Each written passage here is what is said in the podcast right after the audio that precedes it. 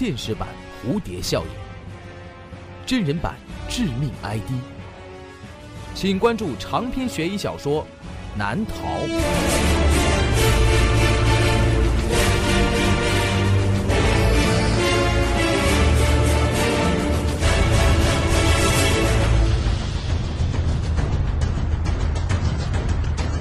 当当、京东、淘宝网上书店均有销售。谢谢你，你救了我，我会好好报答您的。谢谢你，谢谢你救了我，我会好好报答您的。谢谢你，你救了我，我会好好报答你。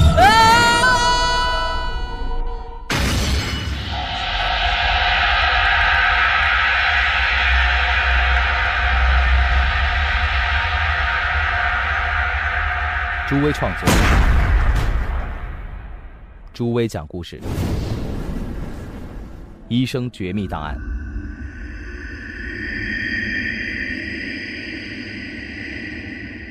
王凯最近被调到本市中心医院上班，理由很简单：自从递交了上次和李山合作研究的那个每晚梦境相当长的病人小峰的秘密档案之后，王凯的晋升工作也在秘密的进行当中。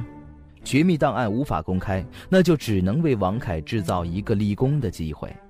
最近上头下发文件，要求部分单位和个人要充分发挥医者父母心的精神，塑造典型，创造案例，免费为个别的患者医治，表现突出的单位或者个人给予奖励。这样一个机会，自然就落在了王凯的头上。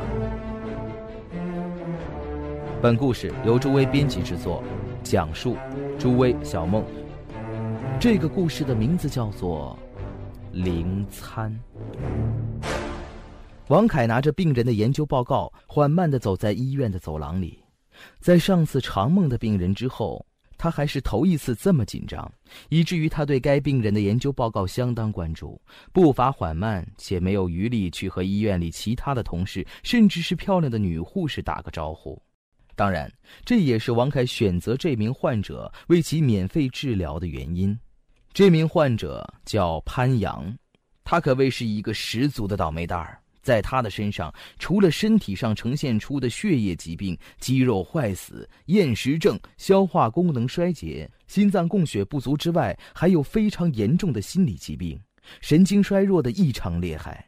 这些足以证明这是一个很可怜的病人。但是更让王凯感兴趣的就是潘阳为王凯叙述他自己的亲身经历。王凯走到了病房门前，刚要走进去，从里面走出了一个人，那是一个面容清秀、笑容甜美的女孩。近段时间，王凯经常能够看到这个女孩子。让他觉得奇怪的是，他们发现潘阳时，他衣衫褴褛，看上去就像是一个乞丐。经过询问，也得知潘阳目前没有工作，也没有固定的住所，这这不就是一个流浪汉吗？怎么会有这么漂亮的女孩接连多日来看他？真是想不通。王医生，你好，我们又见面了。那个女孩带着甜美的笑容和王凯打了个招呼，这足以把王凯从刚才的疑惑和思索中完全的抽出来。这女孩的笑容实在是太美了，她大大的眼睛一眨一眨，那忽闪的长睫毛就像是在和自己说话，弄得王凯有些莫名其妙的紧张。呃，呃，你好，又来看潘阳了？嗯，是的。那女孩先是低下了头，眼睛的余光转向病房里，脸上显出悲伤的神情，那甜美的面容再加上几分担心，更是让人怜爱。然后他再次把目光转向了潘阳，他的身体还真是让人担心。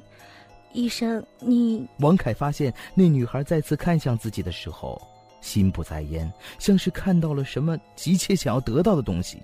这样的感觉使得那对水汪汪的大眼睛变得空洞而又深邃。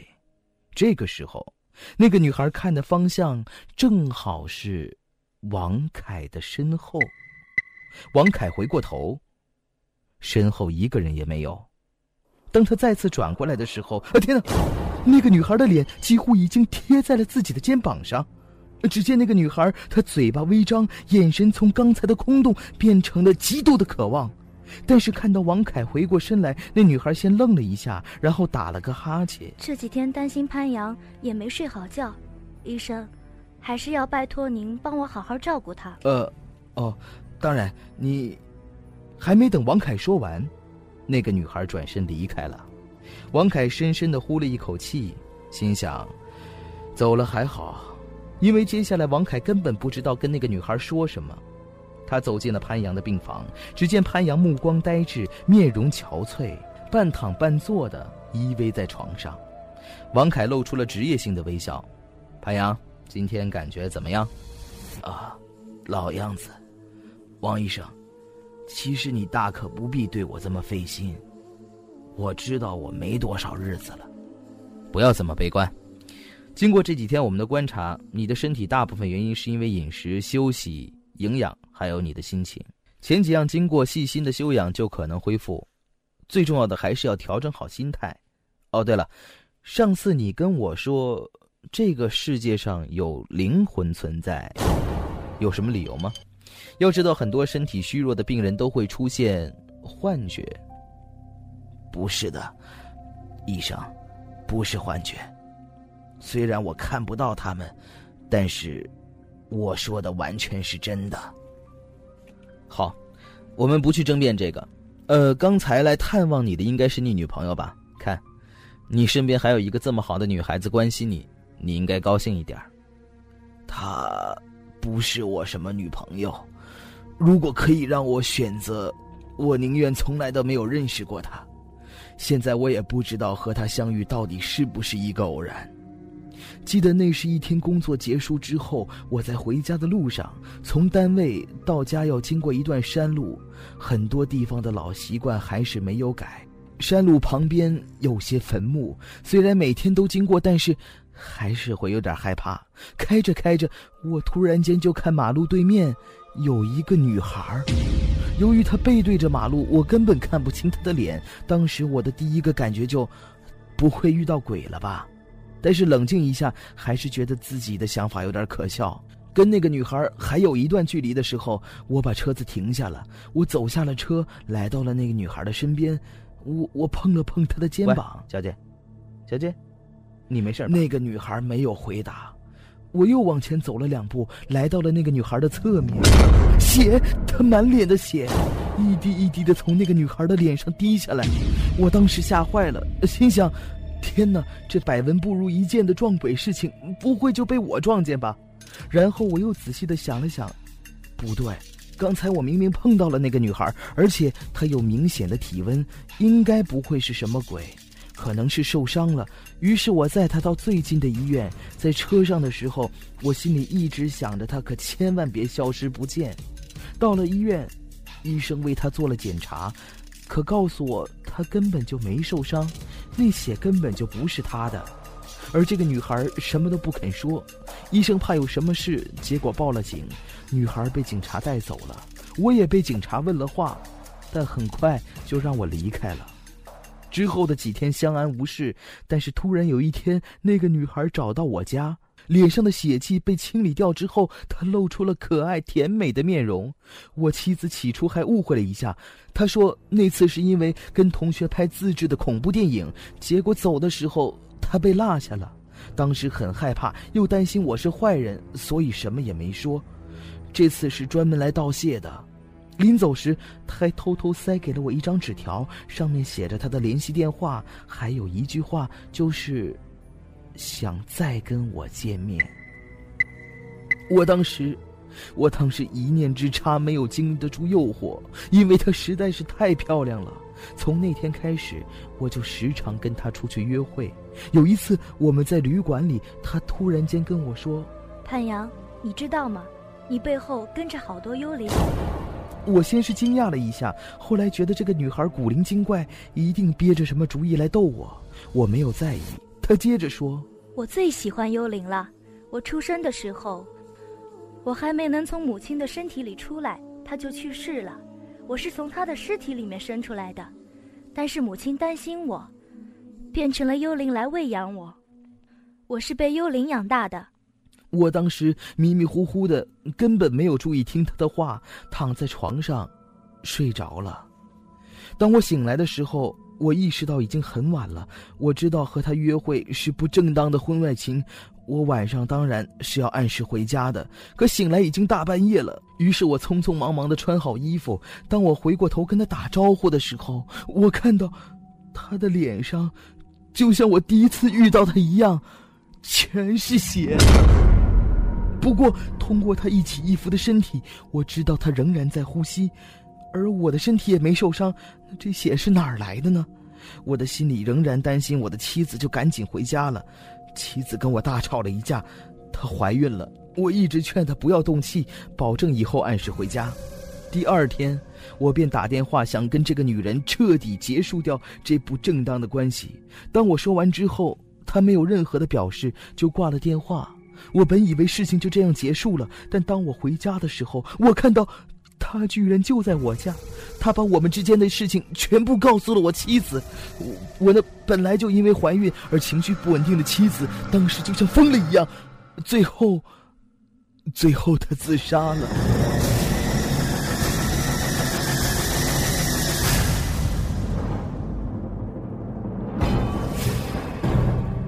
发生这样的事情，我实在是颜面丧尽，而且居然还伤害了我的妻子。葬礼结束之后，我在客厅为他摆设了灵堂。我想通过守灵来忏悔，可，可就在这个时候，那个女人又来了。她还假惺惺的安慰我，她说：“这件事你要看开点儿，让我振作。”我实在是不想跟这个女人有任何的联系。我让她，我求求你，我们之间已经彻底结束了，你走吧。可是她却说：“再等等，你的背后还有几个幽灵。”我对他莫名其妙的话已经很厌烦了，我转过头想赶他走，但是当我看见他脸的时候，我发现他的眼睛诡异的打量着我，然后对我说：“我是为了吃你背后的幽灵才接近你的，我要靠吃幽灵活着。”你疯了吧？信不信由你。说着，他把头抬起来望向天花板，他的眼睛里充满了贪婪和邪恶。我有点被他的诡异给吓到了，我想上前打断他，可是他突然间再次把头转向了我。你看，你的身边又多了两个幽灵，那就是你自杀的妻子和他肚子里的孩子，他们就在这个房间里飞来飞去。看起来很好吃啊！然后他疯狂的在房间里跳跃着，他不是那种漫无目的的乱跳，而是好像在高高的跳起，抓着什么东西。突然间，他的双手好像握住了什么，然后当他落在地上的时候，他没有再次跳起，而是蹲在了地上。他看了我一眼。然后对我说：“恭喜你是个男孩。”紧接着，他张开了嘴，猛地咬了上去，血喷涌而出，溅得到处都是。而此时，从他嘴里发出了吧唧吧唧的咀嚼声，同时，他还津津有味的舔舐着嘴边和手上的血，嘴里还发出了怪笑。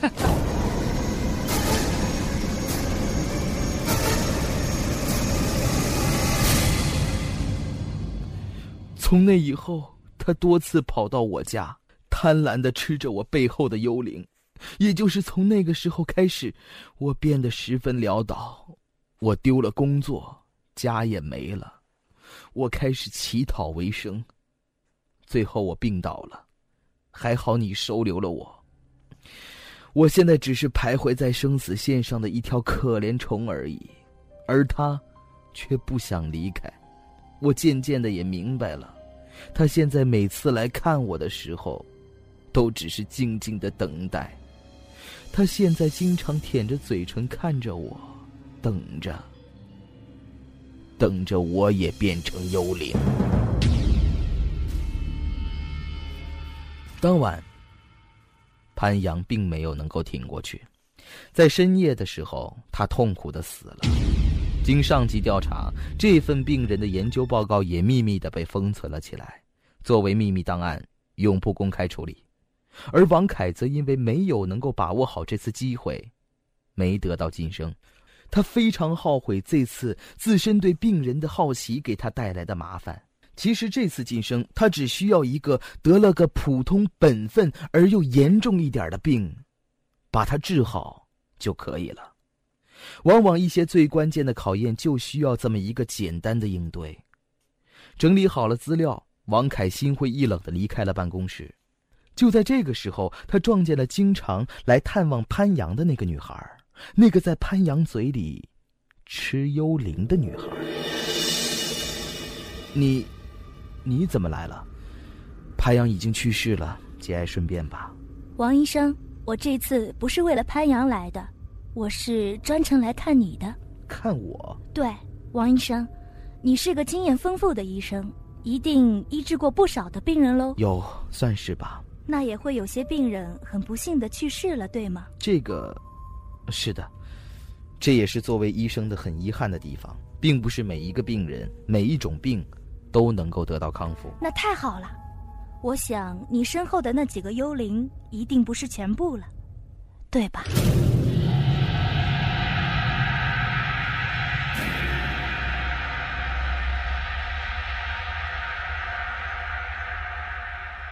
好了。这就是我为您讲述的《医生绝密档案》灵参的故事。